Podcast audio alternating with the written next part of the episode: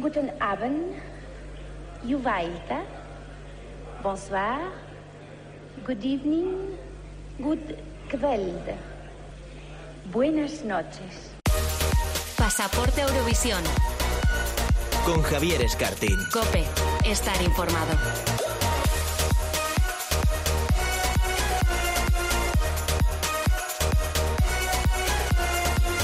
Hola a todos, muy buenas, bienvenidos, bienvenidas a Pasaporte a Eurovisión, el primer podcast dedicado al festival en una radio generalista. Bueno, pues sí, la gran cita del próximo año será el 14 de mayo en Turín, por fin lo sabemos. La UER, tras cierta demora, ya ha desvelado el gran secreto. El próximo festival se va a celebrar ese día en el Palaolímpico de la ciudad y nosotros ya nos morimos de ganas por saber qué artistas y qué canciones van a competir por el micrófono de cristal este año. Aunque bueno, a la espera de novedades, hoy te invitamos a hacer un viaje en el tiempo para recordar cómo fue el primer festival que acogió Italia, allá por el año 65. Y en las Euromodas de Oscar Cabaleiro hablaremos, como no, de la moda italiana. Y como estamos muy optimistas con el Benidorm Fest, nada mejor que hablar con la persona que mejor posición ha obtenido en los últimos 40 años para España. Su actuación, bueno, fue pura magia y para nosotros es un placer contar hoy con Anabel Conde. ¿Cómo recuerda ella aquel Dublín 1995? ¿Qué le pasó tras lograr ese gran segundo puesto? Ella misma nos lo va a contar hoy. Así que no esperamos más y arrancamos ya Pasaporte a Eurovisión.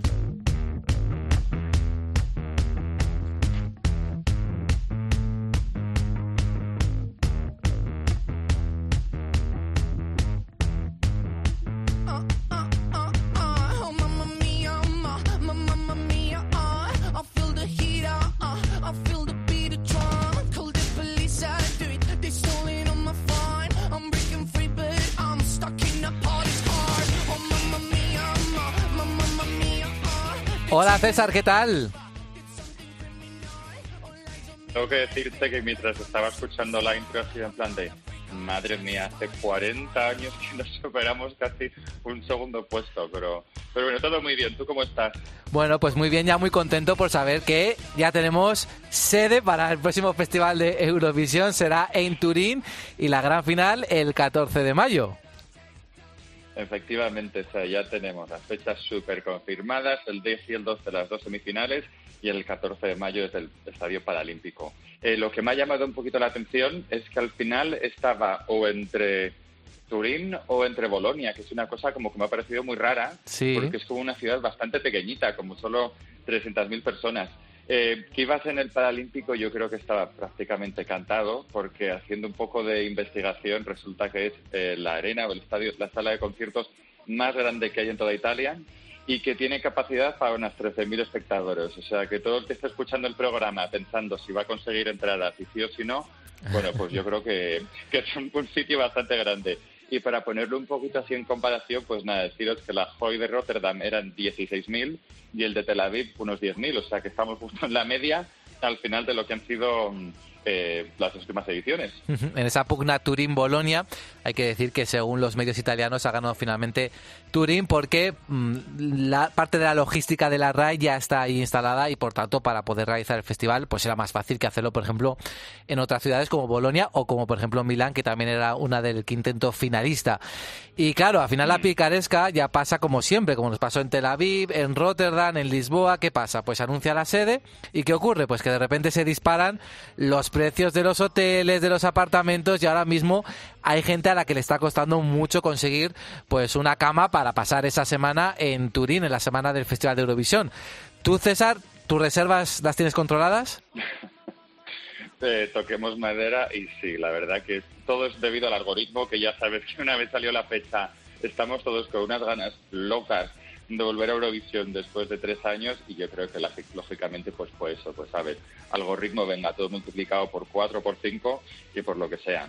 Hay que decir también, y para todos los que nos estén escuchando, que si ahora mismo no tenéis todavía alojamiento, no os preocupéis. Esto suele pasar todos los años. Es decir, nada más anunciarse la fecha, la gente se vuelve como loca a reservar y todo se multiplica por diez. También hay que tener en cuenta que se bloquean muchísimas habitaciones para las delegaciones, para el equipo técnico, presentadores, etcétera, etcétera, etcétera. O sea que dejarlo un poquito pasar y por allá, por enero y por febrero, empezar a mirar. E incluso yo me acuerdo que el año de Tel Aviv, que también si te acuerdas fue una auténtica locura, al final subieron tantísimo los precios que la semana de antes tenías unos chollos increíbles y que la semana Eurovisión querían ganar tanto dinero que al final solo consiguieron eh, llenar como el 75% de, de las plazas. O sea que no os preocupéis, que si lo dejáis para un poquito más adelante, los precios van a bajar y algo conseguiréis. Y acuérdate que en Tel Aviv llegaron incluso a regalar entradas, porque habían puesto precios desorbitados. Claro, la gente dijo, pues yo no voy así al Festival de Eurovisión, y al final tuvieron que regalar entradas. Tú ibas allá por tu pack y encima te daban más entradas, o sea que era, era tremendo. Bueno, por supuesto, Otro día te contaré la historia del, del, pack de entradas que pasó a te la vi porque fue también una auténtica locura. Ah, bueno, bueno, eso me la apunto, ¿eh? Para que me lo cuentes. Bueno, como decía, en los próximos días vamos a conocer novedades, por supuesto, de cómo va a ser toda la logística de este Festival de Eurovisión. Ya sabemos, por ejemplo, que el Eurovila se, se, tendrá lugar en la Piazza San Carlo. Y hablando de presentadores, el día que también se anunció la sede, algunos medios italianos apuntaron de eh, que Mika, el cantante, podría ser uno de los presentadores. Es verdad que no individual, sino con otros representantes italianos del panorama mediático del país, pero bueno, la verdad es que sería sorprendente que Mika estuviera eh, presentando Eurovisión, primero porque nunca ha representado al Reino Unido y, porque además, claro, tirando de meroteca, luego uno ve que el cantante pues ha hablado muchas veces mal del festival y como que no queda muy estético tener a un presentador que ha denostado el festival en años anteriores. Hombre, puede ser muy divertida las ruedas de prensa de todos esos fans reconvertidos en periodistas. Van a ir a por él. Hacer la vida, para ir a por él y para hacerle un poco la vida imposible. O sea, eso nos puede dar mucho jueguecito y puede hacer que estemos entretenidos en, en Pero sí, la verdad es que ha sido un poco como sorprendente, no solo por las declaraciones que ha hecho, sino que, claro, es un cantante inglés de origen libanés que dices que pinta en Italia. Bueno, pues también un poquito mirando su biografía, resulta que es eh, como el juez de estrella en Talents, no solo en Francia, sino en Italia, que creo que lleva pues alguna que otra temporada haciendo el X Factor. Y no solo eso, sino que es que ha tenido ya un programa en la RAI de entrevistas que ganó la, Palma de Oro, no, la Rosa de Oro, perdona, hace un par de años. O sea, que al menos como presentador lo ha hecho bastante bien, tanto como para darle un premio de esos. O sea, que, que veremos a ver qué pasa. Bueno, lo que estamos escuchando de fondo es precisamente el motivo por el que vamos a estar este año en Italia. Eh, son Maneskin, ya los conocemos, ganaron el año pasado con la canción City Bunny y esta semana están de estreno porque han eh, presentado Mamma Mía. ¿Qué te parece a ti, César, esta última propuesta de los italianos? Bueno, ya amenazábamos en el primer programa que íbamos a tener una sección en cada programa dedicada a Maneskin y de momento llevamos dos de dos. Totalmente. Eh, a mí la canción, me, la canción me encanta. Como curiosidad, dura tres minutos justos o sea que nunca sabemos, hay una leyenda negra de que si no podían haber ido con el sitio Bonnie, hubiesen ido con esta. Eh, la canción, como ya te he dicho, me gusta muchísimo. De momento está funcionando bastante bien, o sea, tanto como en Spotify como en YouTube lleva ya eh, millones de reproducciones. Y también como apunte decirte, que claro, me llama muchísimo la atención, que comentábamos en el anterior programa que van a hacer una gira europea pues resulta que se agotaron las entradas en menos de una hora. O sea, ¿tú te imaginas pensar que un ganador de Eurovisión hace una gira por toda Europa y llena bueno, llena salas de conciertos bastante grandes? Impensable. me parece que es bastante impensable. En Londres, que ya lo he estado viendo, justamente en la que está al lado de mi casa, que es copa a 5.000 personas, o sea que a ver si me los encuentro cuando estén haciendo el, el, el soundcheck o a ver si consigo una entrada de última hora.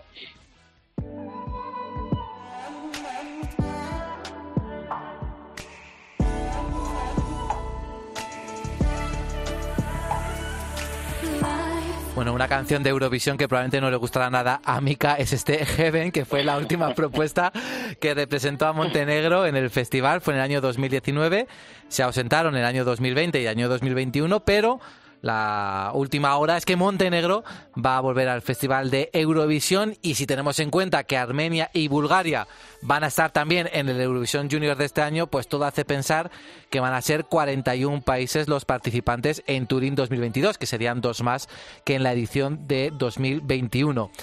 Con respecto a países que podrían participar, bueno, pues Hungría parece que no va a estar ahí porque las reglas de la DAL, que es la preselección que habitualmente se utilizaba para elegir la canción húngara, no hay ni rastro de Eurovisión en las reglas. Bosnia ha dicho que no va a participar y recordemos que Bielorrusia pues está apetado y por tanto no va a poder participar. Yo no sé si a estas alturas, más allá de esos 41 países que previsiblemente eh, van a participar en Eurovisión 2022, si no hay ninguna baja, esperas alguna sorpresa, una Turquía, por ejemplo, César, de la que siempre hablamos todos los años y luego nunca ocurre. Sería la verdad que una auténtica maravilla que Turquía de repente diese esa patada en la mesa y dijese aquí vuelvo yo después de tantos años. Eh, pues ojalá, hombre, desde luego que vuelva a Montenegro me hace muchísima ilusión. La verdad es que no tienen un palmarés tampoco como para, no. como para tirar flores a lo alto. Me parece también cuestionable la elección de canción que tienes para acordarte de ellos. Y simplemente como apunte decir que Montenegro, que me da un poquito de, de pena, no participaron en el 2020 simplemente por falta del presupuesto y que todo lo que se iban a gastar en el Festival de Eurovisión eh, con eso compraron coches nuevos para toda la redacción. Entonces, es, es una excusa. Es, una excusa más que válida. En plan de, hombre, los coches tienen 20 años y los pobres reporteros tienen que irse tres horas a la montaña. Pues sí, pues sí, yo creo que, que mejor que vuelvan. Y yo creo que aparte de eso, pues sí, ninguna otra sorpresa. Hombre, como Armenia vuelve al Festival Junior de dos cruzadas de que vuelven al Maxi, y sobre Bulgaria, pues sí, dejaron la verdad que como un mensaje un poco así encriptado diciendo que iban a cambiar la forma de elegir al cantante, del patrocinador, o sea, no sabemos muy bien qué pasará, pero ojalá también estén bueno, pues Montenegro, por ejemplo, puede utilizar esos coches para ir de Montenegro a Turín, que hoy está relativamente cerca y así ya les dan, le confirman que, son buenos.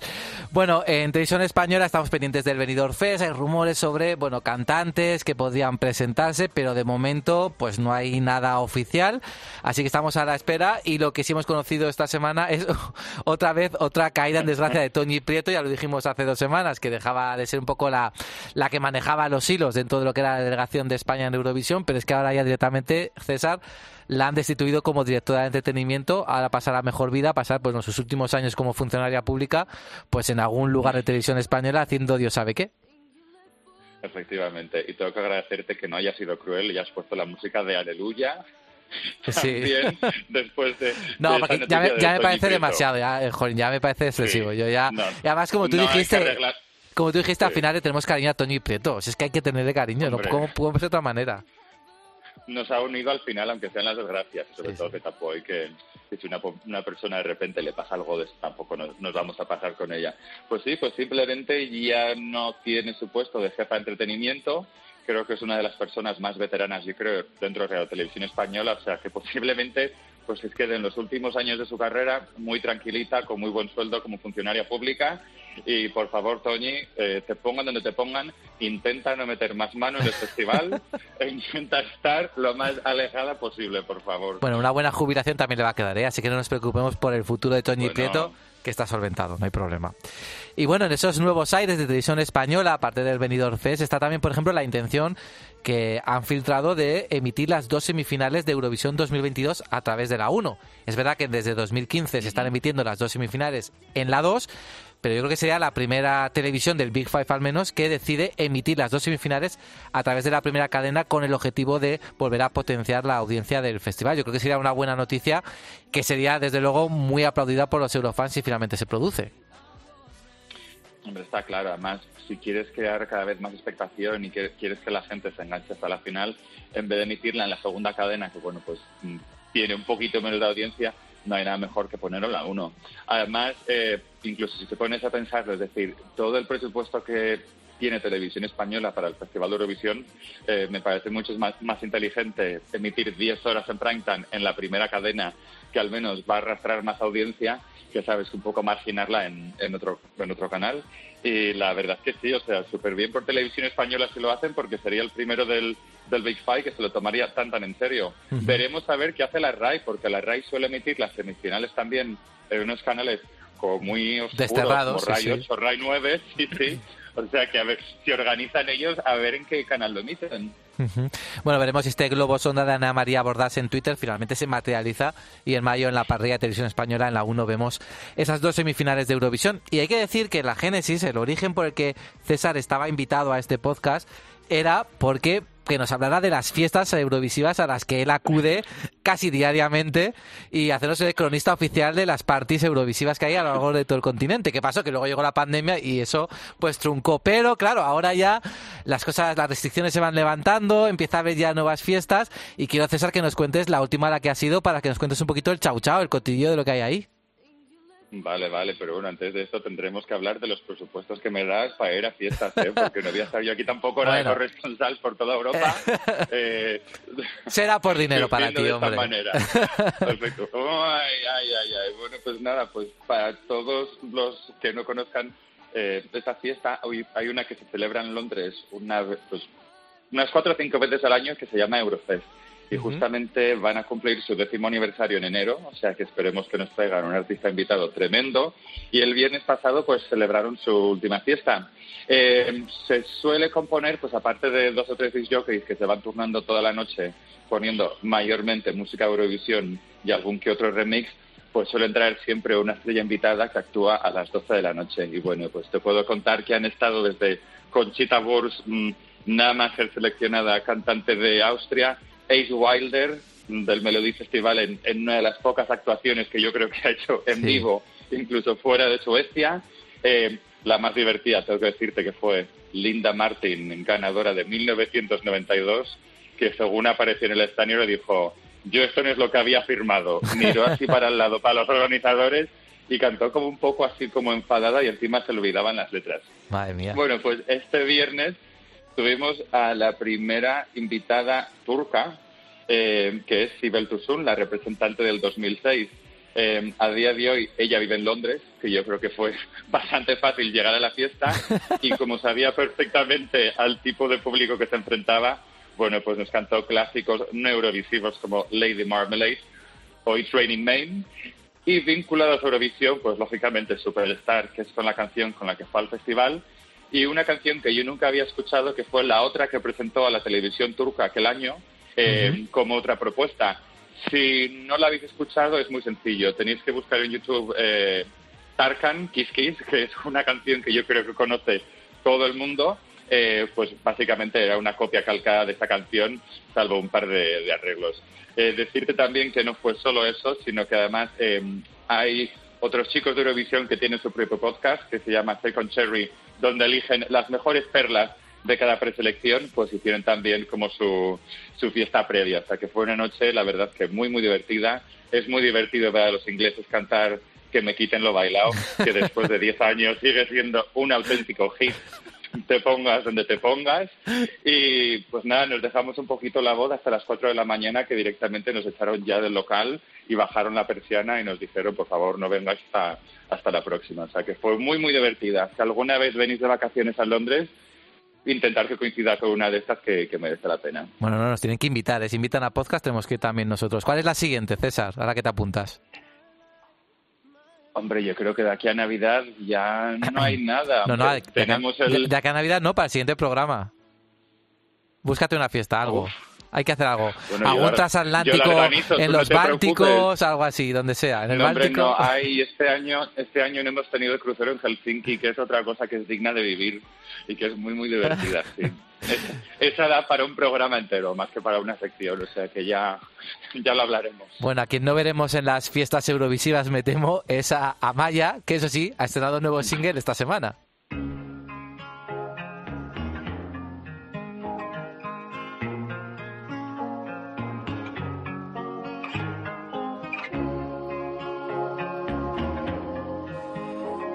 Ya sabemos que Amaya reniega del Festival de Eurovisión, pese a que participó hace solamente tres años, pero la verdad es que esta canción dentro de, bueno, pues ese mundillo en el que se ha metido la cantante navarra, pero a mí me gusta, ¿eh? Tiene, tiene buen rollo. ¿Cómo lo ves tú, César, esta apuesta nueva de, la cantante, de la ganadora de OT?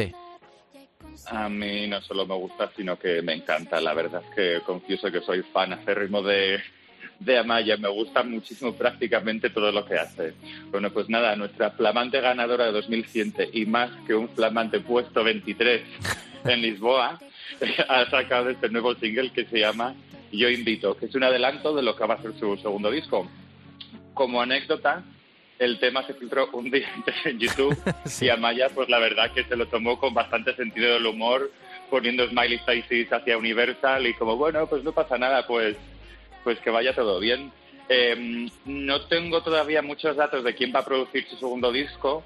A mí no me sorprendería que hiciese más canciones con Ali, que es con el chico que hizo el reencuentro, que es uno de los hits del 2020 y que es uno de los productores de Zetangana. O sea que esperando a ver qué, qué más nos, nos deleita Amaya?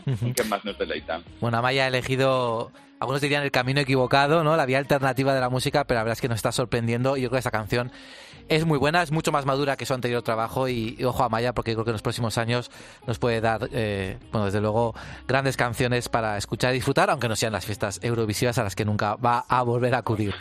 Bueno, pues nada, César, pues con un poquito de este yo invito, nos vemos en la próxima semana. Adiós.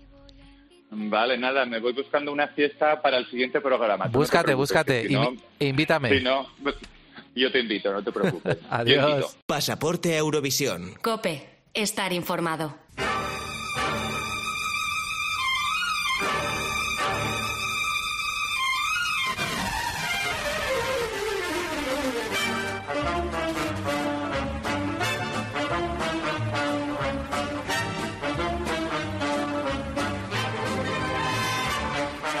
A lo largo de la historia de Eurovisión, un total de 52 países han pasado por su escenario en al menos una ocasión.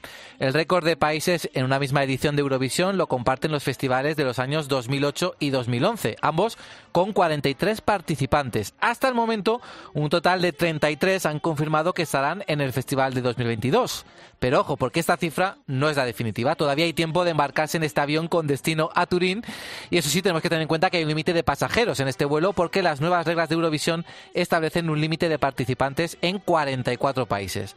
¿Lo alcanzaremos este año? Hombre, no será tarea fácil, ya lo hemos visto, ya que hay muchos países que han manifestado que no tienen interés en regresar al concurso en este 2022. Pero bueno, siempre nos queda la posibilidad de tener países debutantes en Turín. Y me parece que Daniel Márquez tiene muchísimas ganas de hablar de ello, ¿verdad? Hola Dani, ¿qué tal? Hola Javier, pues sí, hoy os traigo la lista, bueno, más o menos, de países que quieren o han querido participar en Eurovisión en algún momento. A ver, de forma realista, ¿alguno de ellos tienen posibilidad de hacer debut en Turín 2022? De forma realista, ya te digo yo que está muy complicado porque, vamos, ya hemos hablado de esto anteriormente, las reglas de Eurovisión son muy estrictas con respecto a la participación. Ya lo hablamos en la temporada anterior. Uno de los requisitos indispensables para participar en Eurovisión es ser un miembro activo de la Unión Europea de Radiodifusión. Aunque, bueno, ya también sabemos que toda regla tiene su excepción y nada más que hay que echarle un ojito a Australia, que desde, desde 2015, siendo un miembro asociado, no activo, participa en Eurovisión. Pero cuéntanos, ¿qué países quieren debutar en Eurovisión? ¿Les gustaría verse ahí en ese gran escenario? Bueno, pues para ello vamos a hacer un recorrido por todo el continente europeo y más allá. ¿Tú tienes listo el pasaporte? A ver, déjame que mire los bolsillos. Sí, sí, aquí está, aquí está. ¿Tengo que llevar equipaje de, de verano o de invierno? Eso es importante. bueno, pues para empezar, prepara el paraguas porque nuestra primera parada va a ser en Reino Unido.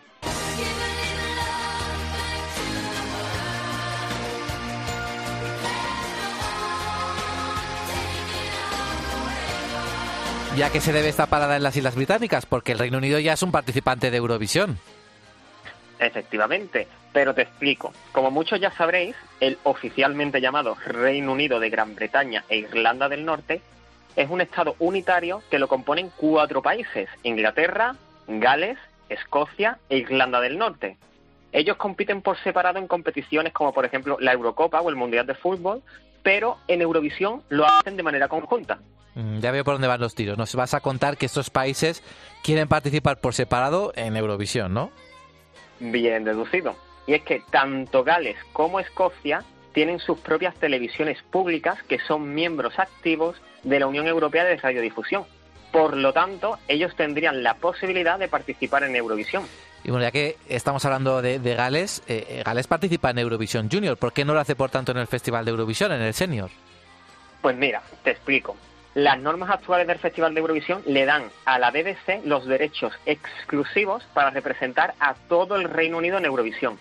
Y eso hace que tanto Escocia como Gales no puedan participar de manera independiente, salvo que la BBC decida no participar en el concurso, que es el caso del Festival de Eurovisión de Coros, en el que ha participado tanto Gales como Escocia, y del Festival de Eurovisión Junior, que tú acabas de mencionar, en el que ha participado Gales.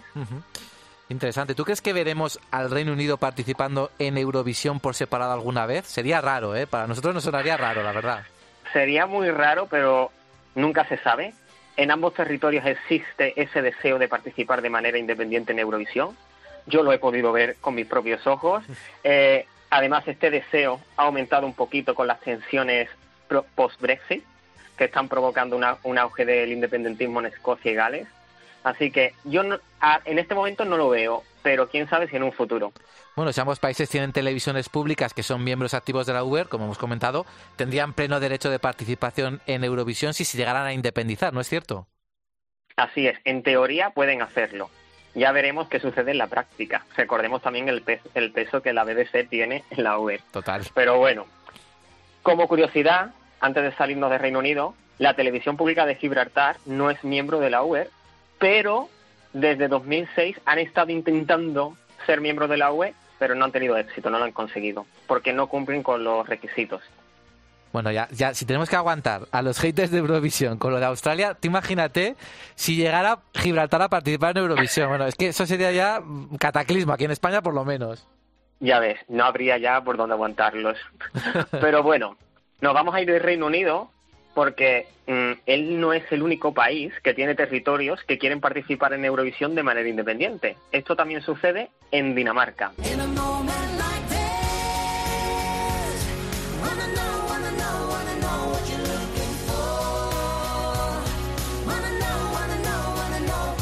Ay, los independentismos, qué tema este. ¿Qué territorios daneses quieren la independencia eurovisiva?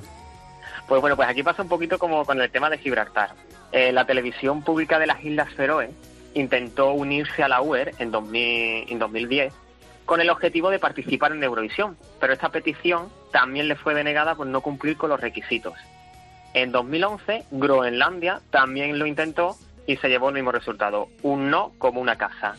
Y su anécdota queda ahí, no lo volvieron a intentar nunca más, pero en el caso de las Islas Feroe el sueño Eurovisivo regresó en 2018. Volvieron a presentar su candidatura a la UER, intentando ahí buscar unos vacíos legales, pero se quedó también en un intento frustrado. Bueno, y supongo que en el caso de que alguna de esas dos televisiones lograra entrar en la UER, pasaría un poco como la BBC, ¿no? En Reino Unido, que la televisión pública nacional tendría preferencia sobre ellas. Exactamente, es lo más probable.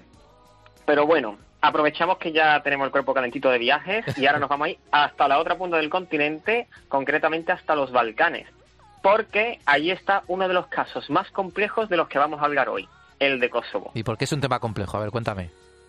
Pues mira, pues sencillamente porque Kosovo o Kosovo eh, es un estado con reconocimiento limitado. Ellos se declararon independientes de Serbia en 2008 y todavía hay muchos países, entre ellos España, que no lo reconocen. Y eso de no estar reconocido internacionalmente por todos los países, entiendo que juega en su contra, ¿no?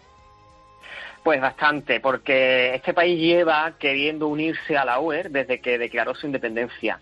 De hecho, cumple con prácticamente todos los requisitos para formar parte de la UER, menos uno, que es formar parte de la Unión Internacional de Telecomunicaciones, que es un organismo que pertenece a la ONU. Requisito que, por cierto, Javi, la UER quiso quitar en 2019 para facilitarle la entrada. Bueno, y que supongo que los países como España, que no reconocen a Kosovo, se opondrían, ¿no? Supongo, a participar en Eurovisión.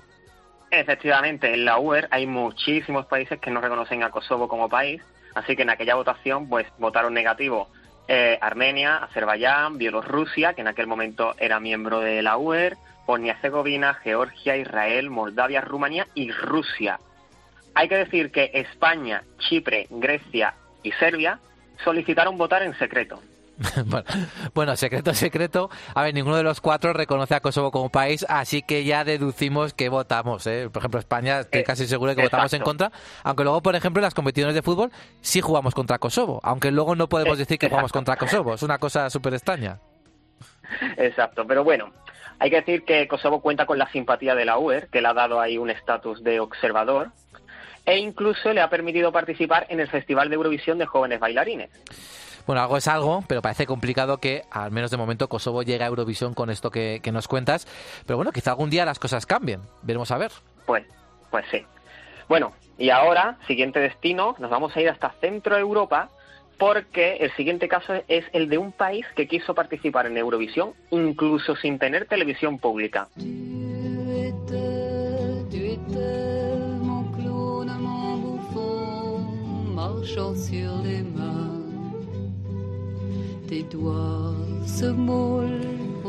Bueno, yo por esta canción que me has puesto ya te digo yo que no reconozco al país. A ver, dime cuál es.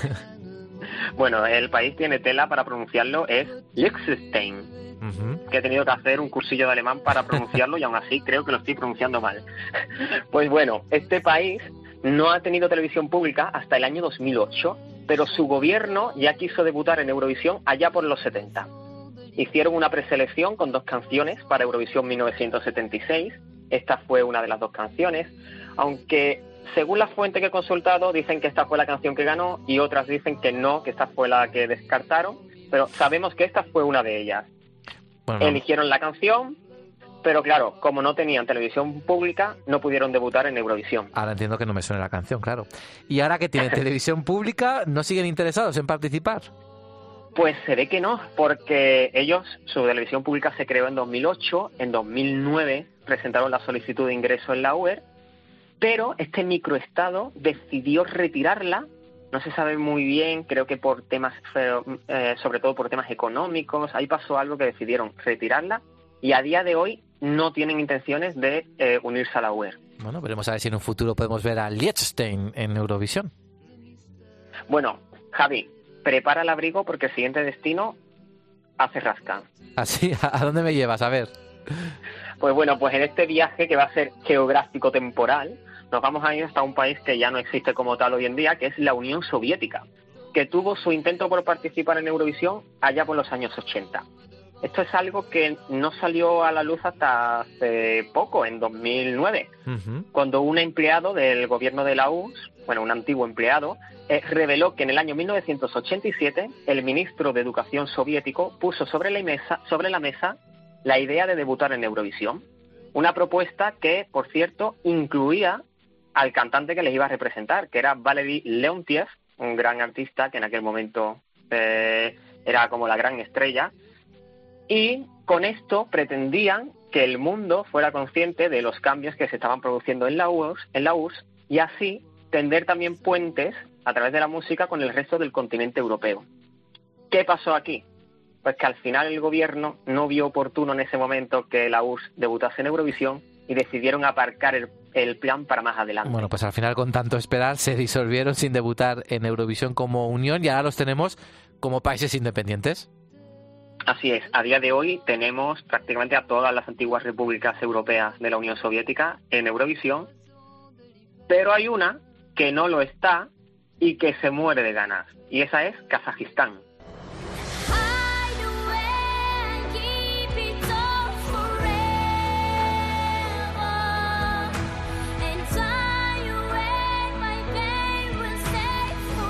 País que también hemos visto participando en el Eurovision Junior, pero no en el Senior. Así es, de hecho, una curiosidad, eh, Kazajistán y España son los dos países que han estado en el podio en estas dos últimas ediciones. Kazajistán se ha llevado las medallas de plata en las dos ocasiones una de ellas con esta canción que suena de fondo, y España la de bronce. Bueno, este año ya abandonamos el bronce y vamos a ir directamente a por el oro con Levi, pero bueno, eso es otra otra historia. Vamos, vamos a por el oro, sí. Pero bueno, ya otro día hablaremos del junior. Hoy vamos a seguir con eh, los países. Kazajistán, este país que es miembro asociado de la UER, lleva años queriendo ser miembro activo y debutar en Eurovisión. Pero esta petición le ha sido rechazada en todas las ocasiones porque se encuentra fuera del área de radiodifusión europea. Eso sí, ya lo hemos dicho, se le ha permitido participar en Eurovisión Junior. Bueno, las, comparaciones son odiosas. Si tenemos a Australia en Eurovisión, que es miembro asociado, ¿por qué no, por ejemplo, a Kazajistán? De todos los países de los que hemos hablado hoy, creo que es el que tiene más posibilidades de unirse ahora mismo, ¿no? Sí, yo también lo creo. Por cierto, otro miembro asociado de la UER que lleva años queriendo ser miembro activo y que se le ha rechazado por el mismo motivo de Kazajistán, por estar fuera del área, es Qatar. ¿Mm? Eso no lo sabía yo. Jolín, nos estás llevando cada vez el avión más, viejo, más lejos, ¿eh? Madre mía. Bueno, pues prepárate porque lo voy a llevar todavía más lejos, te va a entrar hasta JetLab, porque en 2015, el año en el que se invitó a Australia ya a participar formalmente a Eurovisión, eh, se puso sobre la mesa la posibilidad de que al año siguiente, en Estocolmo 2016, se trajese a otro miembro asociado. Y este miembro que se tanteaba por los pasillos de la UER era China. Aunque finalmente este, esta, la UER, que se mostró abierta a estos cambios, finalmente este debut chino no se produjo en Estocolmo. Quiero recordar que fue por un poco por la relación de la UER, ¿no? Que tiene con China, que no ha sido muy buena últimamente debido a la censura del contenido LGTBI que hemos visto en algunos festivales. Creo que era, por ahí, ¿no? Más o menos. Sí, bueno, eh, no tuvo realmente que ver en ese momento, pero sí es cierto que entre 2016 y actualmente las tensiones entre la UER y China eh, ha sido un poquito mm, ya da para otro programa. da para otro programa. Exacto. Bueno, y ahora voy a ir cerrando con dos países que quisieron debutar en Eurovisión. De hecho, iban a hacerlo porque son miembros activos de la Unión Europea de Radiodifusión, pero se retiraron antes de la competición. Y estos países son Túnez y Líbano.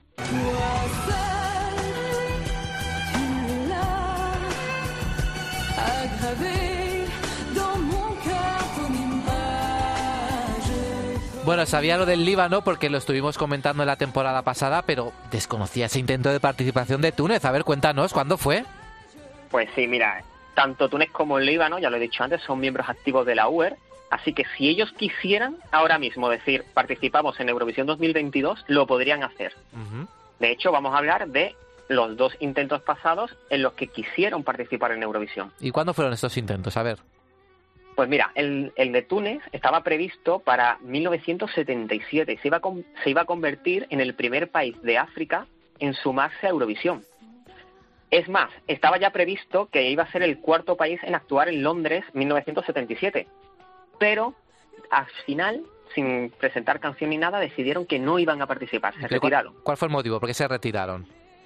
Pues mira, a día de hoy no se sabe exactamente qué es lo que llevó a Túnez a retirarse de Eurovisión pero se sospecha que era por la presencia de Israel en la, en la competición, porque Túnez no reconoce al Estado de Israel.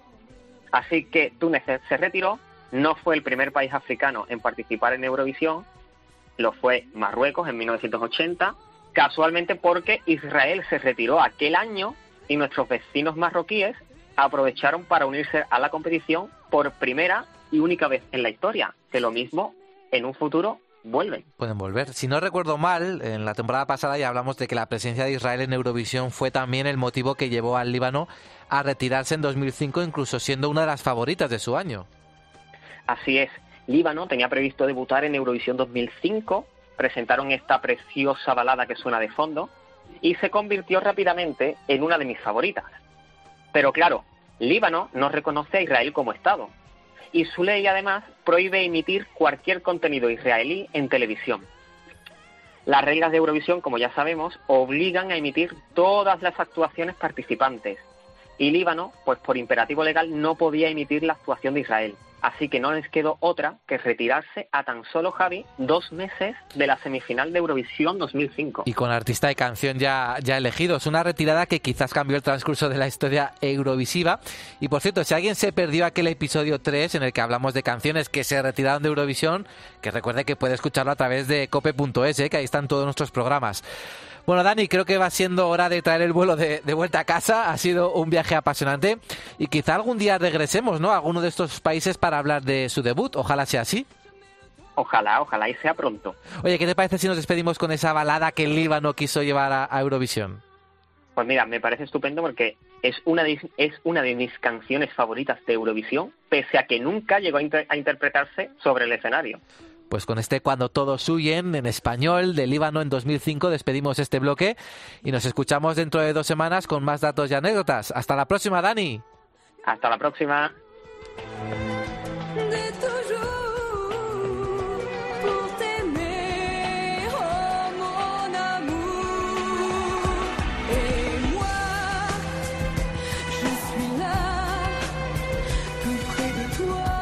Pasaporte Eurovisión. Con Javier Escartín. Ahora que ya conocemos muchos de los detalles de dónde, cómo y cuándo será Eurovisión 2022 en Italia, vamos a pedirle a nuestra máquina del tiempo viajar a las otras dos ediciones que tuvieron lugar en aquel país.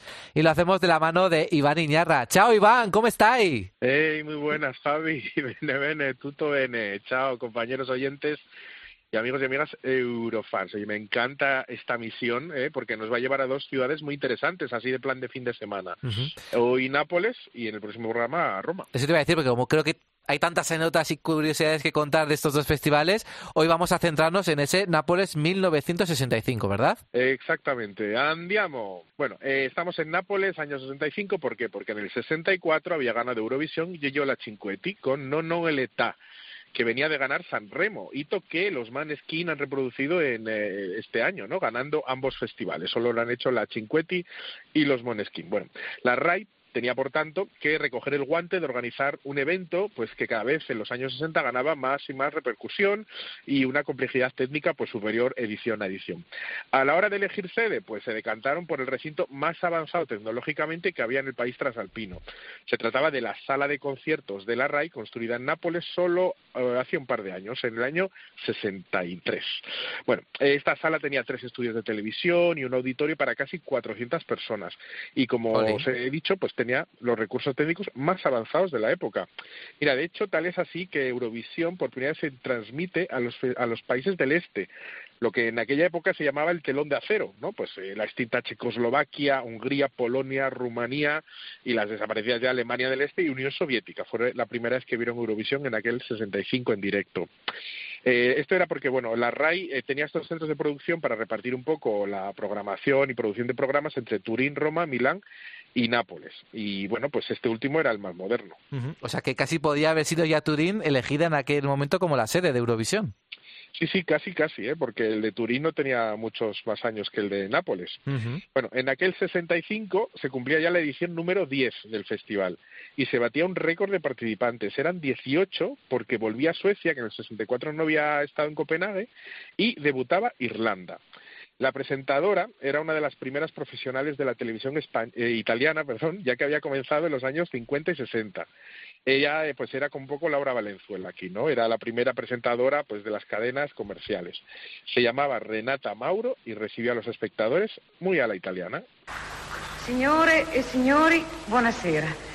Il mio saluto vi giunge da Napoli, la città che ospita questa sera la decima edizione del Gran Premio Eurovisione della canzone. 18 nazioni si batteranno per il primato. Esse sono l'Olanda, l'Inghilterra, la Spagna, l'Irlanda, la Germania, l'Austria, la Norvegia, il Belgio, il Principato di Monaco, la Svezia, la Francia, il Portogallo, l'Italia, la Danimarca, il Lussemburgo, la Finlandia, la Jugoslavia e la Svizzera. L'ordine delle, di presentazione delle canzoni è stato affidato al sorteggio.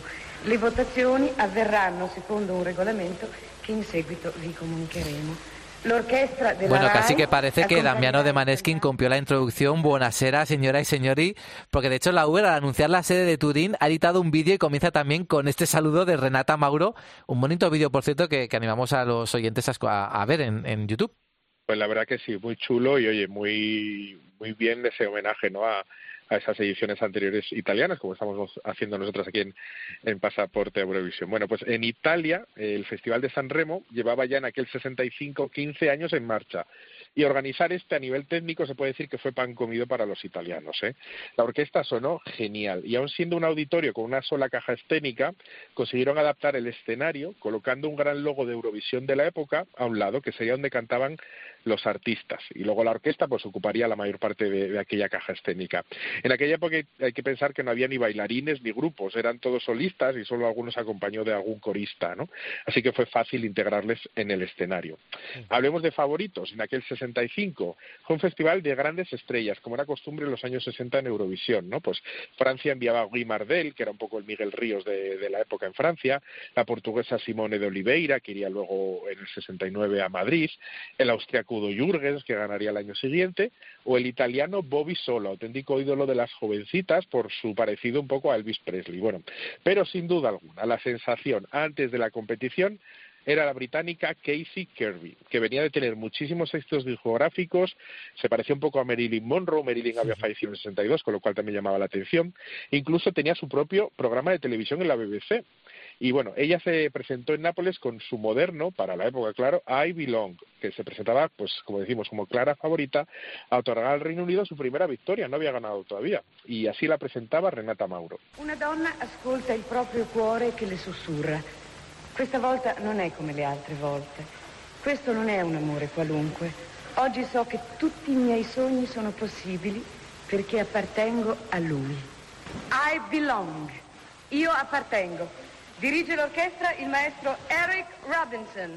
Canta Cassie Kirby.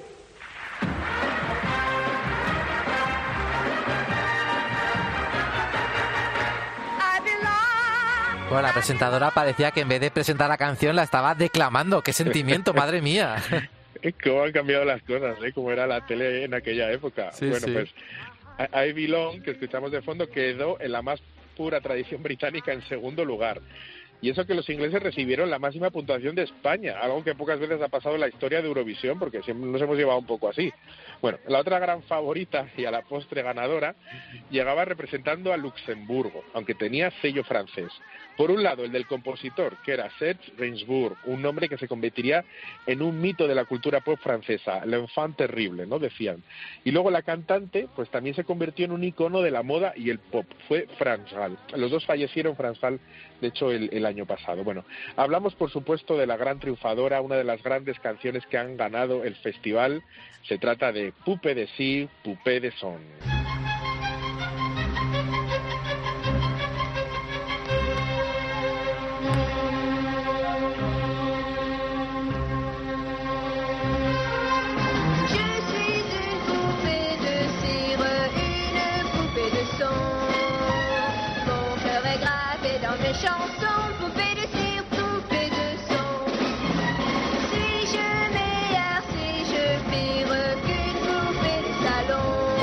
Canciones tan redondas, tan icónicas y que pasa el tiempo por ellas y no pierden una, un ápice de frescura. Marcos, por ejemplo, el técnico que estaba de acuerdo con ello, ¿no?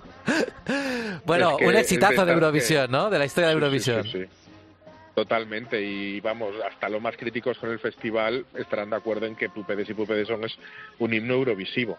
Lo cierto es que Franz Gall, hay que decir que no tuvo un buen recuerdo de aquella experiencia eurovisiva. Incluso con el tiempo, ya de mayor, renegaba de ella. ¿no? Eh, por un lado, tuvieron muchísimas críticas en Nápoles cuando llegaron el equipo de Luxemburgo por presentar una canción un poco alejada de lo melódico, que era lo que se llevaba en Eurovisión. Habían ganado siempre canciones muy melódicas, muy conservadoras, muy clásicas. A muchos críticos de la época les parecía una excentricidad pop que no pintaba nada por allí. Y de hecho en la votación que hacía la orquesta durante los ensayos la dejaron la última, o sea que iban a saco por ella. Ella, Franz Gall, llega a declarar que incluso la buchearon, ¿no? Así por lo bajín y... uh. Bueno, además, la actuación de Franz Gall tuvo algún desajuste que a través de la televisión se percibió como casi desafine. Tal fue así que cuando terminó su actuación, la joven, Franz Gall, de 17 años en aquel momento, llamó a París por conferencia a su novio, que era entonces también un famoso cantante, Claude François. Y este, en vez de regalarle pues, las típicas palabras de ánimo, oye, lo has hecho muy bien, tranquila, no te preocupes, que va, que va, lo que hizo fue comenzar a gritarle, has desafinado, has cantado horriblemente mal. Bueno, la pobre Franz Gall ahí en Nápoles alucinando. El Gainsbourg, que era un, un tío terrible, también la dejó un poco de lado. Bueno, Franz Gall comentó en un programa de la tele francesa que la conversación terminó rompiendo la relación y ella se puso a llorar. De hecho, cuando sale a recoger el premio, ella tiene los ojos hinchados de haber llorado, ¿no? Durante eh, las votaciones, porque estaba un poco pues, eso, que la que le había dejado el Claude François. Bueno, la canción vendió millones y millones de copias, versionada en todos los idiomas, japonés, árabe. Hay versiones rock, versiones tecno. Bueno, una canción icónica. Fíjate lo que hay detrás de una canción ganadora de Eurovisión, ¿no? Tantas historias concentradas en solamente tres minutos, madre mía. Bueno, ya, España, ¿qué tal le fue en aquel 1965? ¿Hubo preselección? Ahora que estamos tan en modo Benidorm Fest, nos interesa mucho saber estas cosas. Sí, sí, mira, y además eligió la canción en una preselección en otra ciudad mediterránea, en Barcelona. Eh, la preselección era un poco compleja, ¿no? En aquel 65. Ya la temporada pasada eh, siempre decíamos que España las cosas no las hacía No. fácil, siempre muy complejo todo, ¿no? bueno, pues por un lado, había un programa de televisión en aquella época llamado Gran Parada y eligieron ocho canciones. Cada semana, como que votaban por carta postal, pues una canción durante cuatro meses. Salieron ocho. Bueno, Radio Televisión Española, un comité interno, añadió seis, así que hubo una final de 14. El 7 de febrero del año 65 se emitió una gran final en directo en la tele y fue un jurado de 16 personas conformado por expertos y espectadores que votaban con un sistema muy curioso. Mira, en cada ronda de votación estaban los 16, ¿no? Pues cada uno empezaba a votar a todas las canciones menos a una, es decir, descartaban solo a una. Así que sumaban y la menos votada de cada ronda se eliminaba. Así solo quedarían finalmente dos. Sea, que llevan poco por a descarte, a descarte, a descarte. Y entonces ya votaban su favorita. Hay que pensar que en aquella época en la tele no había tiempo, o sea que podían estar ahí, vamos, toda la tarde noche que nadie, no había nada después. Bueno, fue una gran preselección con nombres como Rafael Conferiantes, un tema pues eh, muy de su primera época, que quedó tercero, Francisca, la madre de la cantante Rebeca, que era una ídolo de, en aquellos 60, Jaime Morey, que ya más tarde. Bueno, a día de hoy muchos dicen, no obstante, que fue una gran oportunidad perdida para España, ya que la segunda clasificada en aquella prueba fue esos ojitos negros del dúo dinámico una canción memorable en la historia del dúo y que trascendió esa preselección. ¿no? Yo creo que todos la podemos tararear. La ganadora de la previa española, al igual que en el 61, y como años más tarde pasaría con Serafín Zubiri, que en aquella preselección del 2000 ganaría casi por sorpresa, por no decir otra cosa, fue la sevillana Conchita Bautista, con Qué bueno, qué bueno. La segunda vez que, que, que me volvieron a reclamar, entonces se hacía pues una selección en Barcelona también, en este caso se hacía en Barcelona, entre ellos estaba Rafael, el dúo dinámico, muchísimas cantantes que eso, volví a salir yo eh, seleccionada para el Festival de Eurovisión en el año 65. La canción era de Antonio Figueroa, qué bueno, qué bueno. Eh, yo presenté la canción en casi toda Europa. Eh, la grabé en italiano, la grabé en portugués y la grabé, por supuesto, en español. Bueno, qué pena lo del dúo dinámico con esa canción, esos ojitos negros, que es de esas canciones de los 60 que quedaron en la memoria de mucha gente, mientras, bueno, pues este qué bueno, qué bueno, pues no trascendió mucho. En el marcador creo que tampoco, ¿verdad, Iván? pues mira, se llevó un rosco, cero points, eso sí, eh, las penas en compañía son menos penas, ¿no? Porque nos acompañaron otros tres países, Finlandia, Alemania y Bélgica, los cuatro con cero points, casi como este año, ¿eh? Un poco casi, ahí casi, cuando casi. hubo el resultado. Bueno, la reacción de Conchita fue llorar en el camerino, pero que lo cuente ella porque tiene un arte. Ahí no me dieron ni un voto, ahí quedamos en, bueno, en un lugar, pues, el último, claro. Y mi primera reacción fue meterme en mi camerino a llorar, claro. Pero, ¿cuál no fue mi sorpresa? Que llaman a la puerta del camerino y abro la puerta del camerino y todos los medios de comunicación de toda Europa estaban en la puerta de mi camerino y en el camerino de France Gall, que fue la que ganó el festival con Poupée de Cire, Poupée de Son, pues no había nadie, todos estaban en el camerino de Conchita Bautista.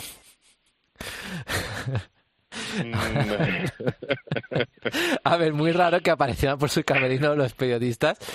Pero bueno, las folclóricas españolas siempre han sido un poco así, en fin, un poco exageradas. Bueno, ¿cómo era el sistema de votación para que se produjesen tantos ceros, casi como, como este año, como tú has dicho? Pues sí, la verdad que a ver, lo de Conchita, esto, esta escena que cuenta ella me ha fascinado siempre, porque todos los medios de comunicación de toda Europa recalca, o sea que los contó ella, bueno. Estaban con Eh, ella, sí, no con la la- ganadora. sí, sí, sí. sí. Claro, claro. Bueno, en cada, ¿cómo votaban? Pues de una forma un poco rácana, la verdad. Mira, porque cada país tenía 10 personas en el jurado. Cada uno votaba bien a una canción, es decir, yo elijo a estas y ya está. Podía votar a dos, un top 1 y top 2, o a tres como máximo. Es decir, se podía hacer sus top 3. Pero si de todas decía, solo quiero votar a esta, pues valía. Lo que pasaba es que sumaban todos los votos y entonces solo las que alcanzaban el corte de las tres más votadas aparecían en la puntuación, siendo un punto para la menos votada, tres para la segunda eh, de ese top y la y que más votos tenía, pues llevaba cinco. Como digo, muy rácanos.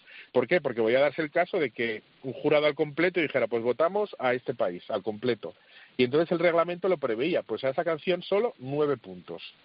Y puede ser, como pasó con los belgas, ¿eh? que solo les gustaron dos canciones. Solo les gustó el Reino Unido, la de I Belong y la italiana de Bobby Solo, el Elvis Presley que hemos comentado.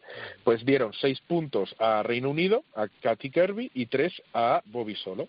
Se piangi, se ridi, era la canción de Bobby Solo, este melódico Elvis Presley, del cual vamos a escuchar un trocito porque es muy bonita.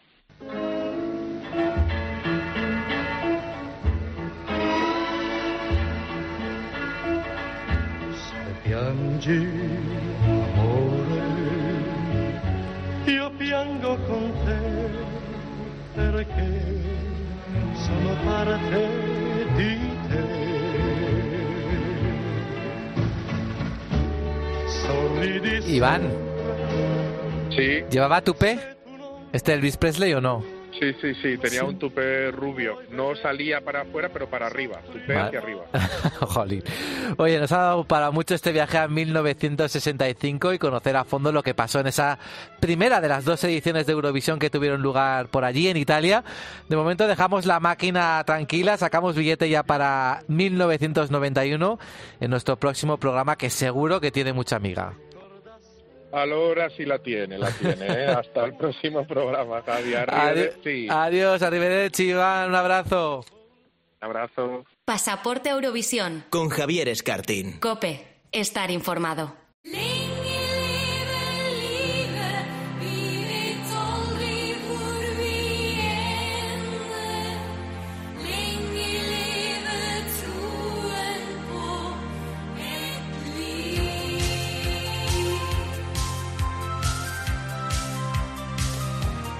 Bueno, Italia es un país que ha calado hondo en cuanto a su trayectoria eurovisiva, ya no solo por sus canciones a lo largo de la historia, sino también por ser un referente de moda a nivel internacional. Y hoy Oscar Cabaleiro nos viene a recordar algunos de esos atuendos italianos en Eurovisión. Hola Oscar, ¿qué tal? Hola Javier, muy bien, ¿qué tal tú? Muy bien, oye, feliz cumpleaños, ¿eh? Con retraso.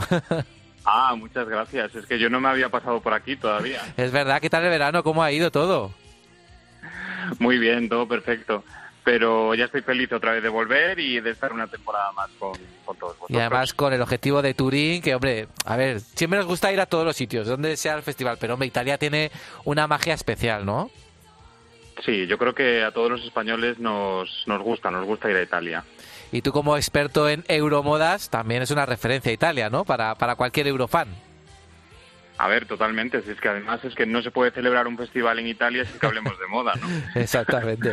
Bueno, a ver, cuéntanos. Además, porque, sí, muchos, yo que sé, otros, muchos otros países pues cuidan menos su estética o su vestimenta, aunque cada vez menos, ¿eh? hay que decir, pero Italia pues siempre se ha tomado el tema de la moda mucho más en serio a la hora de presentarse a un certamen pues de la talla del Festival de Eurovisión.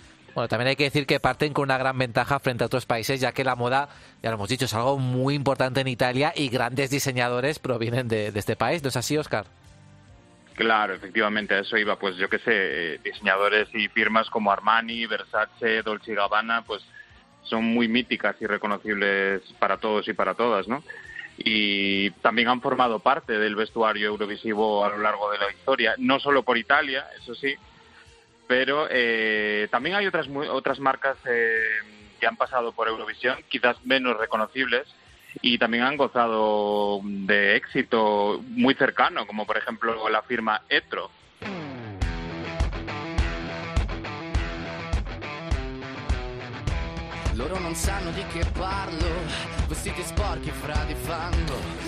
Bueno, éxito cercano, entiendo que estamos hablando de Moneskin, ¿verdad?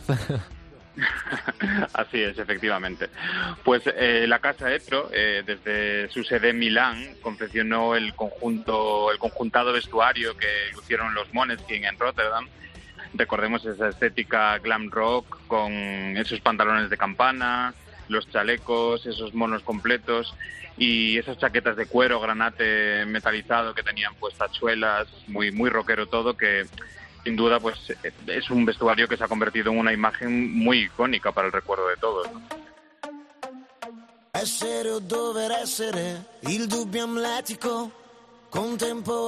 Yo tengo que decir que haciendo la crónica de Eurovisión tuve que llamar de urgencia a Oscar porque no sabía describir el atuendo de Damiano David y tuve que pedirle consejo para hacer cómo se llamaba todo lo que todo lo que todo lo que estaba luciendo el, el intérprete de, de y bueno Oscar ahí atendió mi llamada y movimos ahí hilos y conseguimos finalmente describir muy bien a la perfección cuál era la vestimenta que llevaba Damiano David. Bueno, desde luego que sí, que otras firmas menos conocidas por nosotros se han paseado por el palco italiano de Eurovisión. Pues otro artista que quiso dar ese toque feliz y happy a su vestuario eh, fue el representante italiano en 2017, Francesco Gavani, eh, que estamos escuchando. Eh, recordemos este festivo tema que además partía como, como gran favorito y luego se tuvo que conformar con un sexto puesto en Kiev. Pues eh, para la ocasión escogió a un diseñador eh, menos famoso para nosotros, como era mm, Daniele Alessandrini, que además ya había confeccionado otros trajes para otros artistas en el Festival de San Remo, incluidos los, los trajes que llevaba Francesco Gavani en, en San Remo en su año también. Quizá este diseñador supo eh, como quitarle la seriedad ¿no? de un típico traje negro. ¿Puede ser? Eh, sí, sí, efectivamente. Eh, recordemos todos esos remates que tenía por los lados con la bandera del arco iris, que, que además, mm, como dices, pues además en- entonaba muchísimo ¿no? con, la, con la festividad de la canción. Pero yo me imagino que aparte de estos vestuarios tan recientes, ahora mismo me viene a la cabeza también, por ejemplo, la camisa tan llamativa que llevaba Mahmoud en, en 2019. Así es, una camisa muy original que además eh, era un diseño del milanés David París. Y o recordemos también aquel clásico traje azul de, de Salvatore Ferragamo, ¿no? que, que también lucía Marco Mengoni en, en 2013 en Malmo.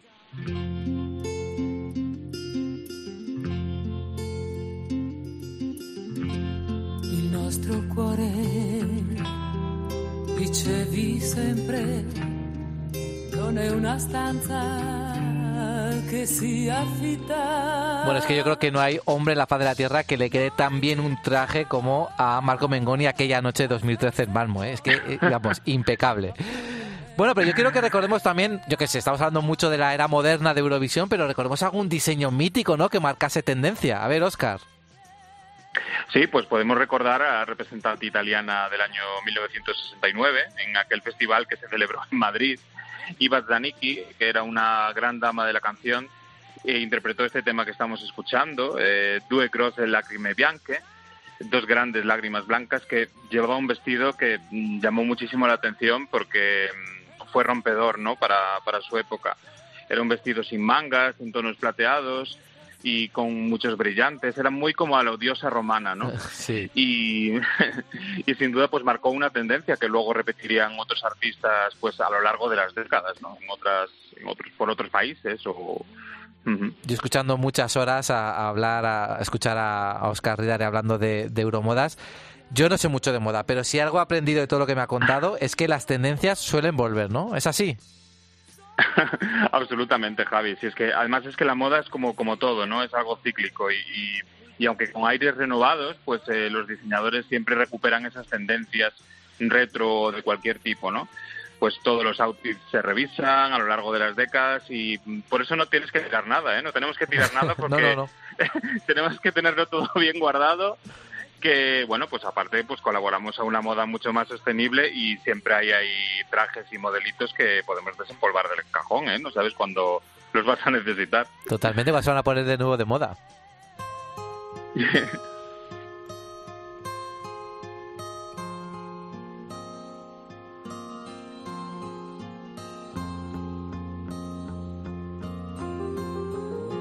Camminai un po' dietro i passi suoi. Ay, qué canción está. ¿Algún otro diseño estelar que nos quieras recordar? Sí, esta canción inspira, ¿no? Pues Sí. pues sí, como la canción esta que estamos escuchando de la representante italiana en 1974, eh, Gigliola Cinquetti, que había sido ganadora 10 años antes en, en Copenhague.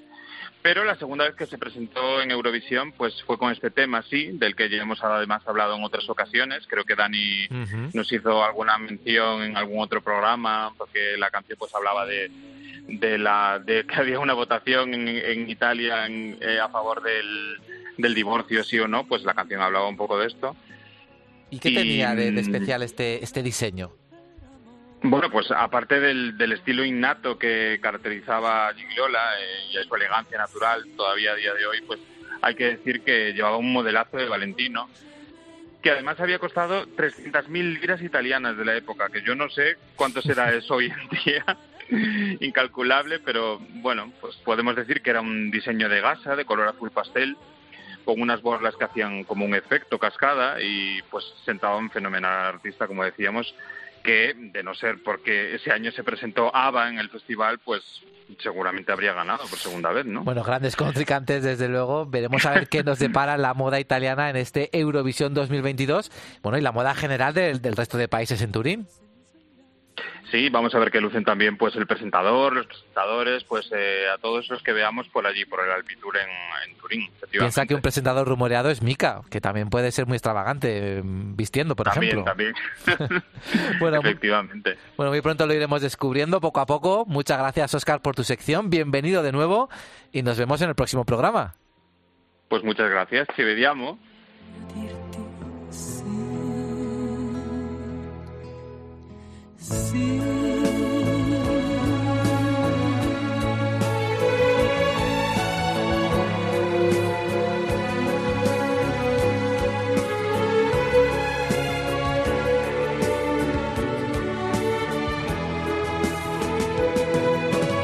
Pasaporte a Eurovisión. Cope, estar informado. Bueno, pues seguimos aquí en Pasaporte a Eurovisión y creo sinceramente que no podemos tener una mejor primera invitada en esta nueva temporada. Ella logró lo que muy pocos representantes españoles han conseguido, llevar a nuestro país a la zona más alta de la tabla clasificatoria. Fue en el año 1995, con una actuación para la historia, llena de emoción, fuerza y vocalmente perfecta. Ella quedó segunda, rozando el triunfo, y desde entonces nadie ha conseguido igualar o superar su resultado. Tal vez la música española le debe algo más que un simple recuerdo a Anabel Conde. Hola Anabel, ¿qué tal? Hola Javier, encantada de estar aquí contigo y con todos los, los oyentes. Oye, que sepas que para mí es un auténtico placer poder hablar contigo estos minutillos del Festival de Eurovisión porque eres historia viva, de, de al menos de lo que ha sido representar a España en Eurovisión, quedando con ese segundo puesto. Pues bueno, la verdad que sí, es, es impresionante, ¿no? Echando la vista atrás, quién iba a decir, ¿no? Que iba a conseguir ese puesto y que, y que iba a durar, bueno, tantísimo tiempo en que, na- que nadie iba a conseguir superar ese segundo puesto en, en tanto tiempo, en todo el tiempo que ha pasado. Ojalá algún día lo superemos, ¿eh? ojalá que llevamos Hombre. ya esperando mucho tiempo. Pues sí, esperemos que prontito, ya no lo merecemos, ¿eh? Oye, Anabel, ¿cómo, ¿cómo llega Anabel Conde a Eurovisión? Si yo no estoy mal informado, tú cuando tenías 17 años o así enviaste una maqueta a Televisión Española y ellos casi como que te dieron acuse de recibo dos años después y te seleccionaron para Eurovisión. ¿Fue algo así? Bueno, fue, mm, yo había grabado una maqueta con una discográfica y al final esa discográfica pues eh, echó a varios directivos. Total, que uno de ellos me, me escogió y yo me fui con una compañía pequeñita. Entonces esa compañía pequeñita me presentó a mí, presentó esa maqueta que yo había grabado con, con la discográfica, presentó esa maqueta a Televisión Española, sin yo saberlo. Y ese año hacían la elección interna y bueno, yo me enteré estando en mi casa viendo una película. Yo la- esa maqueta la había grabado con 17 años y bueno, que, ¿cuál fue mi sorpresa? Con 19 años, sin yo saber ni siquiera que habían presentado la maqueta, que me llamaron a mi casa y, me, y bueno, y entró mi madre llorando y, y me dijo eso, que, que me habían elegido para representar a España en Eurovisión. Y tú no tenías ni idea, claro, no, sabías ni que te habían, eh, te habían enviado la maqueta. No, no, no sabía nada. Ellos llevaban un tiempo diciéndome que tenía que esperar una buena oportunidad, que estaban que estaban esperando eso, un- una buena oportunidad para lanzarme y tal. Y yo ya estaba hasta mosqueada, la verdad, porque era mucho tiempo. Y bueno, pues que no me, no me dijeron nada y me llevó un, bueno, imagínate, un sorpresón. ¿Y fue algo una, una sorpresa positiva o tenías alguna duda de, de poder representar a España en, en el Festival de Eurovisión? No, dudas no. Yo, bueno, lo cogí con muchísima ilusión porque además yo siempre me había gustado mucho el festival, lo había seguido, entonces para mí era como una película, ¿no? Como algo que nunca te puedes imaginar que te puede pasar a ti. Es que es más difícil que que te toque la lotería, ¿no? Totalmente. Imagínate, porque cada año solo le toca a un grupo o a una persona en, en cada país, ¿no?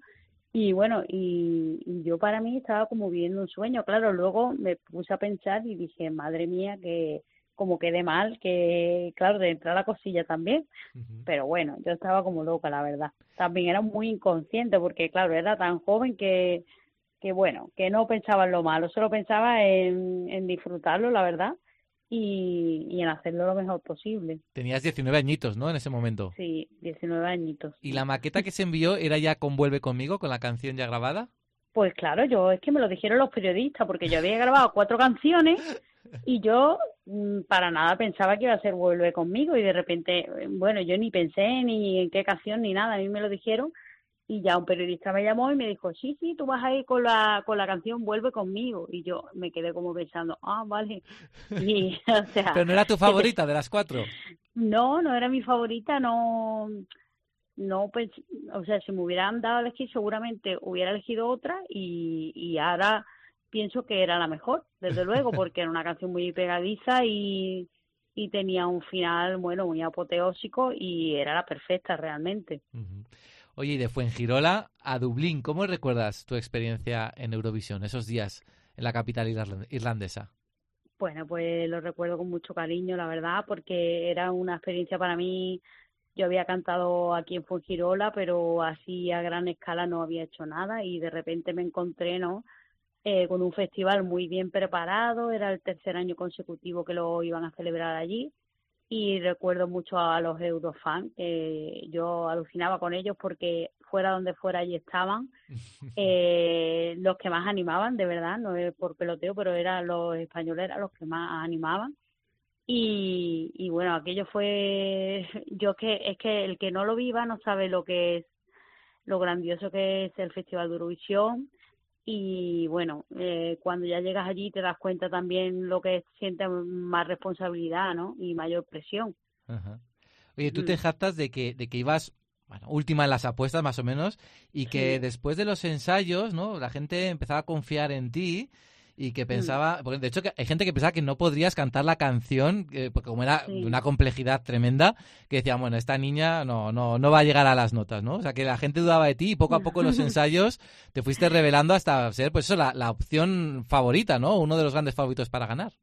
Sí, bueno, yo, y claro, llegué allí y era la última de las apuestas. Y, y la gente empezó a preguntarme, pero, pero tú vas a poder cantar eso que está grabado? Y claro, yo no entendía por qué me lo preguntaban. Porque claro, yo el final, el final me lo había inventado yo. Entonces, claro, estaba hecho a mi medida y yo lo hacía con total normalidad. Y, y la gente me decía, pero ¿cómo puedes hacer ese agudo y luego caer eh, en, en tan normal? Y, y yo dije, bueno, bueno, y digo, tranquilo, ya lo veréis en el ensayo. Entonces ya, claro, cuando lo hicimos en el ensayo también, los arreglos que hizo Eduardo Leiva engrandeció mucho la canción.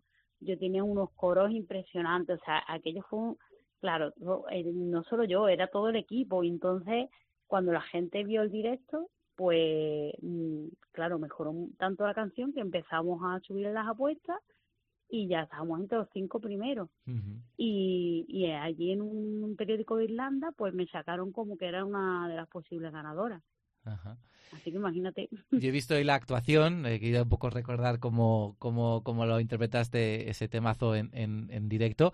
Y al final de la actuación, como que levantas la cabeza mirando a- a- arriba y con una sonrisa pletórica, porque yo creo que sabías que había sido casi la actuación redonda, ¿no? Que, te- que no podía haber salido mejor.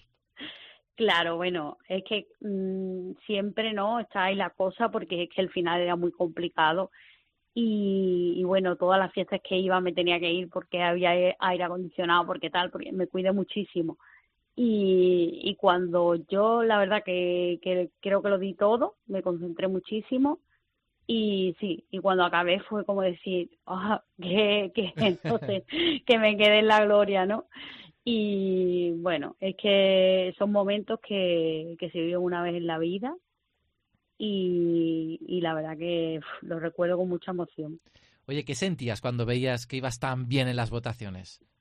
Bueno, no me lo podía creer porque, mm, claro, es que a mí lo que me dijeron que íbamos a quedar muy mal, porque no sí, eh, lo, fue lo primero que me dijeron y luego como ¿Pero, todo el quién, mundo pero, te- quién te, pero quién te dijo eso? Eso, bueno, el de la compañía de, de discos, cuando, cuando ya fui allí a Barcelona, Sí.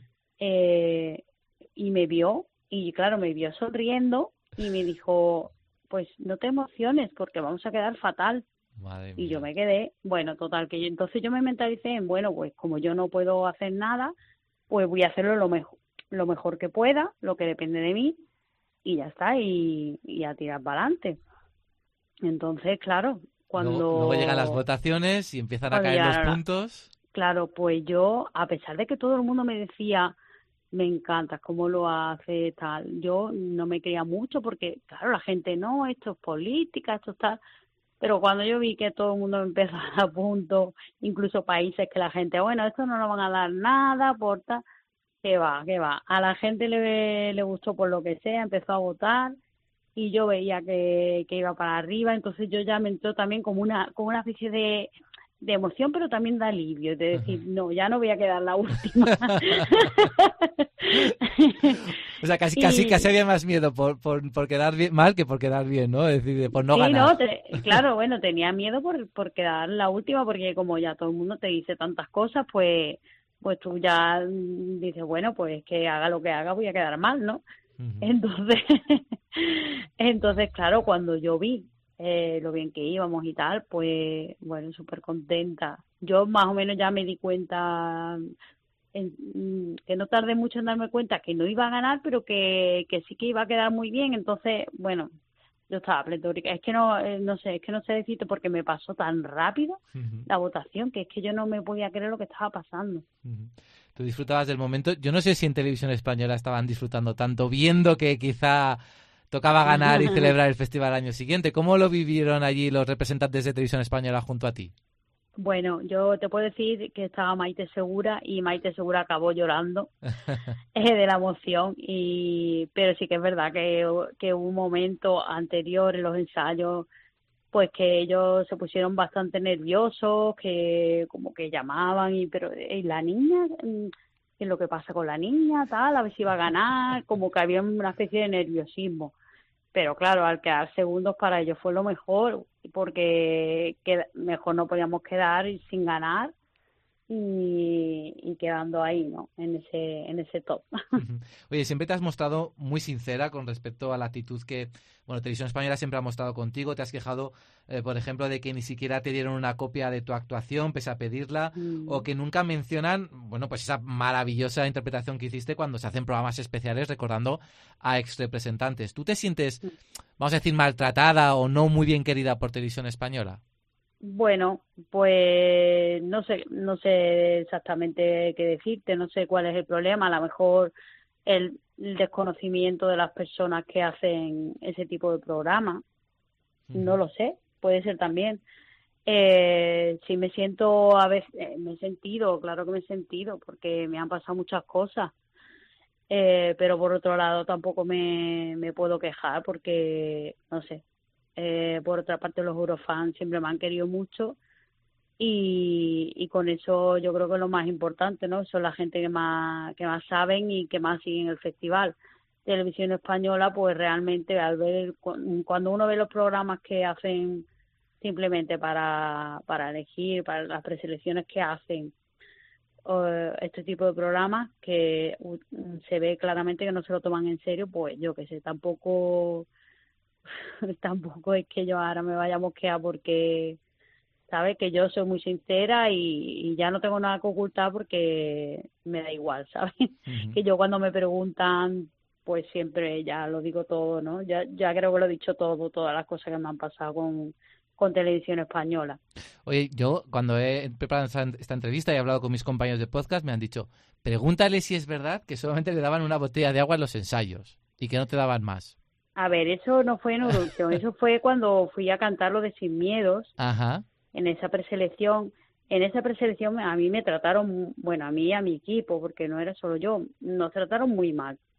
Y yo recuerdo que yo fui a coger, no recuerdo si un agua o una Coca-Cola, y yo iba con unas bailarinas con que hacían también los coros, bueno, ellas eran más cantantes que bailarinas.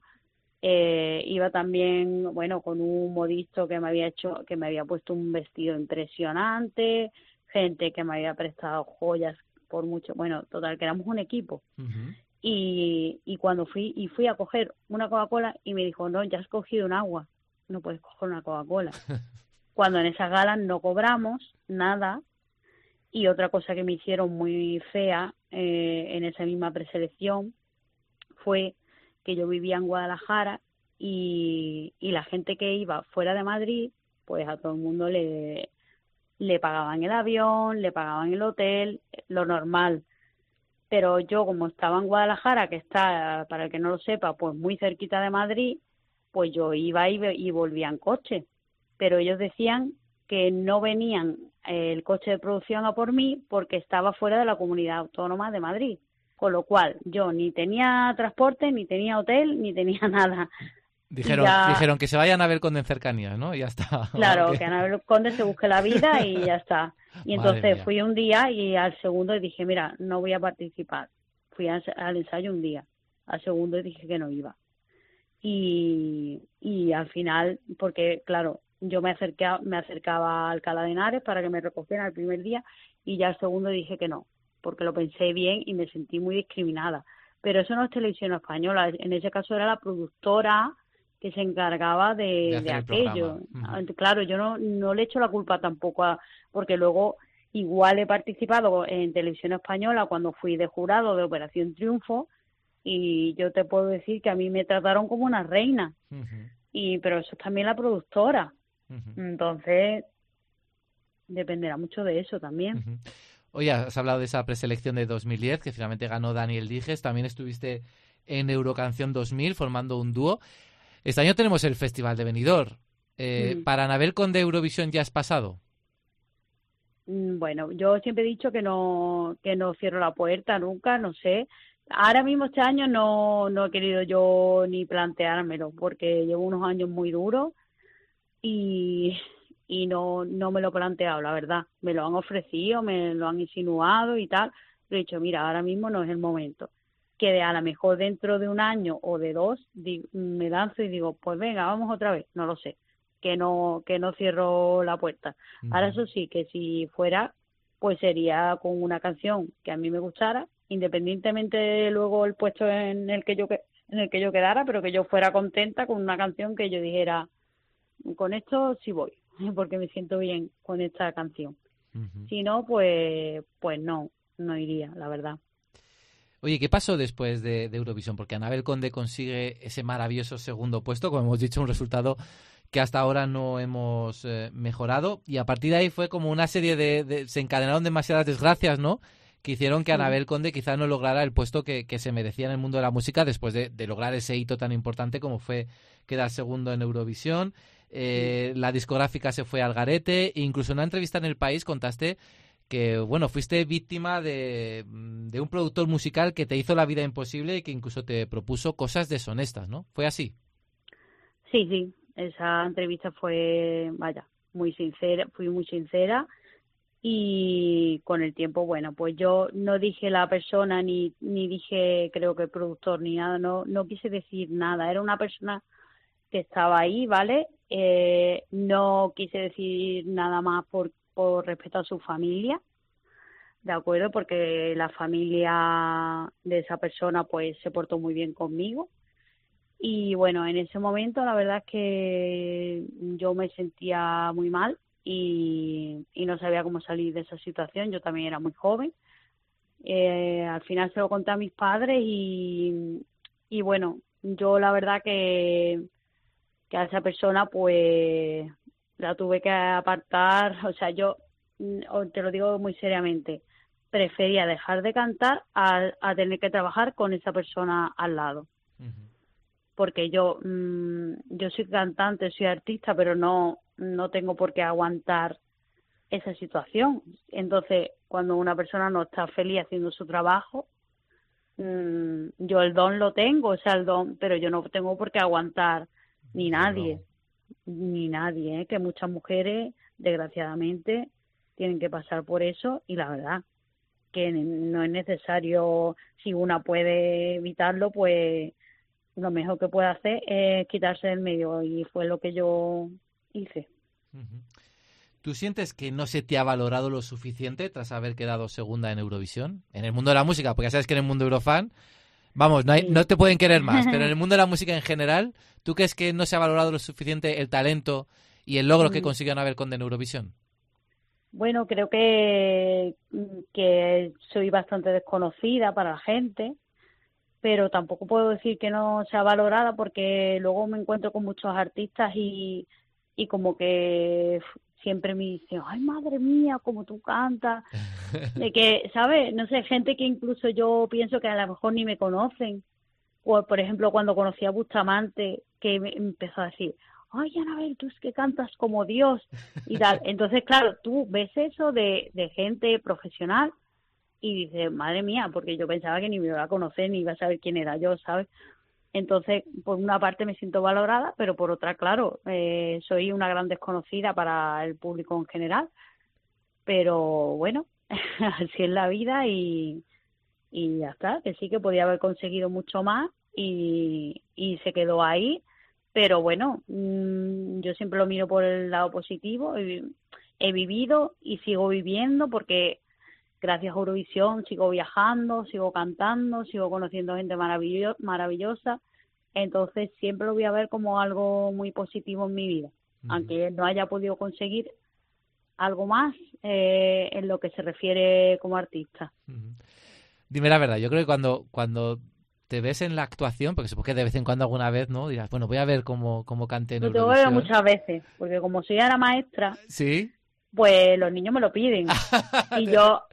Te piden, profe, profe, po- Sí. po- pon una canción Claro. de Eurovisión, ¿no? Cuando Claro. cantaste en Eurovisión. Claro, profe, pon, pon cuando cantaste en Eurovisión. Y al principio pues siempre digo, no, no, por tal. Pero bueno, al final ya se los tengo que poner porque ya... y lo veo muchas veces, claro. ¿Y qué sientes cuando, cuando, cuando lo ves? Yo qué sé. Es una mezcla ahí de emociones y luego piensas, madre mía, cuánto tiempo ha pasado y parece que hace nada, ¿no? Impresionante. Uf, no sé, yo es que tengo muy buenos recuerdos, la verdad, de verdad. ¿Cómo ves actualmente el Festival de Eurovisión? Ha cambiado mucho desde el año 95. ¿Y ¿Cómo, cómo tú lo, lo percibes en función de lo que tú viviste en, en aquel año y cómo es ahora? Bueno, yo he estado dos veces, luego fui diez años después haciendo los coros de. Andorra y ya había cambiado bastante, porque al poco tiempo de yo ir fue cuando quitaron ya la orquesta, que yo creo que ha sido lo peor que han hecho del festival, el peor cambio. Lo echas de menos, ¿no? La orquesta. Hombre, yo creo que donde haya una música en directo jamás se podrá poner nada enlatado, pienso yo. Y bueno, sí que es verdad que muchas veces el festival pues es como más un espectáculo que, que algo musical, pero al final yo creo que siempre triunfa la música, ¿no? Y, y vemos ahí a grandes artistas que, que sin muchos aspavientos consiguen llevarse el triunfo y eso es lo bonito de la música. Si tú tuvieras la oportunidad de elegir a un cantante español para llevar a Eurovisión, ¿qué dirías? Esta persona va a conseguir superarme y va a ganar el festival. ¿Qué nombre propondrías? Ay, pues yo siempre, no sé, he pensado en enviar a alguien muy, como muy español, ¿sabes? Pero cantando así, pues, una Diana Navarro, un Pablo Alborán, no sé, alguien muy español, pero que fuera muy auténtico. Porque, eh, no sé, deberíamos ser como los italianos, ¿no? Que van, mm, que ellos son muy ellos, ¿no? Muy originales. y no miran tanto a lo mejor por el puesto, creo yo. Eh, simplemente mm, su, es su apuesta y como que van orgullosos, ¿no? Y nosotros deberíamos hacer lo mismo. Y pese, a, y no pensar mucho en cómo van a quedar, luego quedar muy No, bien e incluso ganar Claro. el festival. O sea, Claro, pero pero que yo los veo así, no sé, a lo mejor mi impresión, pero yo Sí, los veo sí. que ellos como que son muy ellos, muy originales, van con, con su tema, mm, no sé, a lo mejor sin pensar en eso, en el puesto que van a quedar, y es como hay que ir, hay que ir con tu apuesta y, y a lo grande, no sé. Y, pero claro, para eso también tienes que tener el equipo que se lo tomen en serio. Pues Anabel, yo en nombre de la comunidad Eurofan, que ya saben que ya sabes que ya te has dado baños de masas en, en congresos, en fiestas eurovisivas, yo siempre te agradecer enormemente que fuiste tan valiente en ir a Eurovisión en aquel año, en el 95, y por supuesto por hacer esa gran interpretación, esa gran actuación que todos tenemos en el recuerdo y que nos llevó a esa medalla de plata que ojalá, como hemos dicho, algún día alguien pueda superar ¿eh? y que por fin Pues alguien sí. pueda ganar el Festival de Eurovisión. Y muchas gracias también por haber estado aquí en Pasaporte Eurovisión, Anabel. Pues muchísimas gracias y cuando queráis, pues aquí estoy. Un beso muy fuerte. En ¿eh? Fuengirola, ¿eh? Te tomo la palabra que bajo abajo y nos comemos algo juntos. Pues venga, un- unos espetitos de sardina. Ay, qué rico. Un beso, Anabel. Chao. Un beso, chao.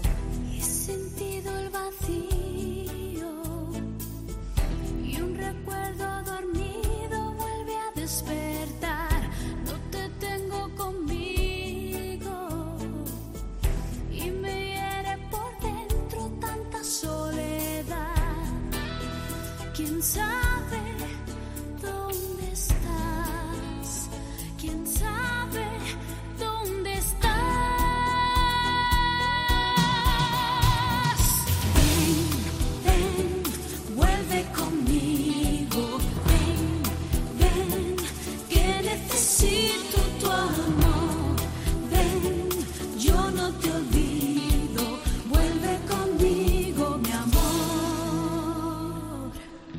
Pues hasta aquí este pasaporte a Eurovisión. Muchas gracias a Anabel Conde por ser tan sincera en sus respuestas y por hablar muy claro sobre su experiencia en Eurovisión y sobre todo por lo que vino después de ese segundo puesto. Yo sí creo que la música española le debe algo a esta gran cantante.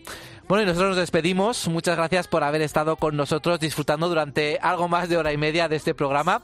Y ya sabéis que dentro de dos semanas volveremos para contaros muchas más cositas y traeros nuevos protagonistas. Así que no os lo perdáis. Hasta la semana que viene.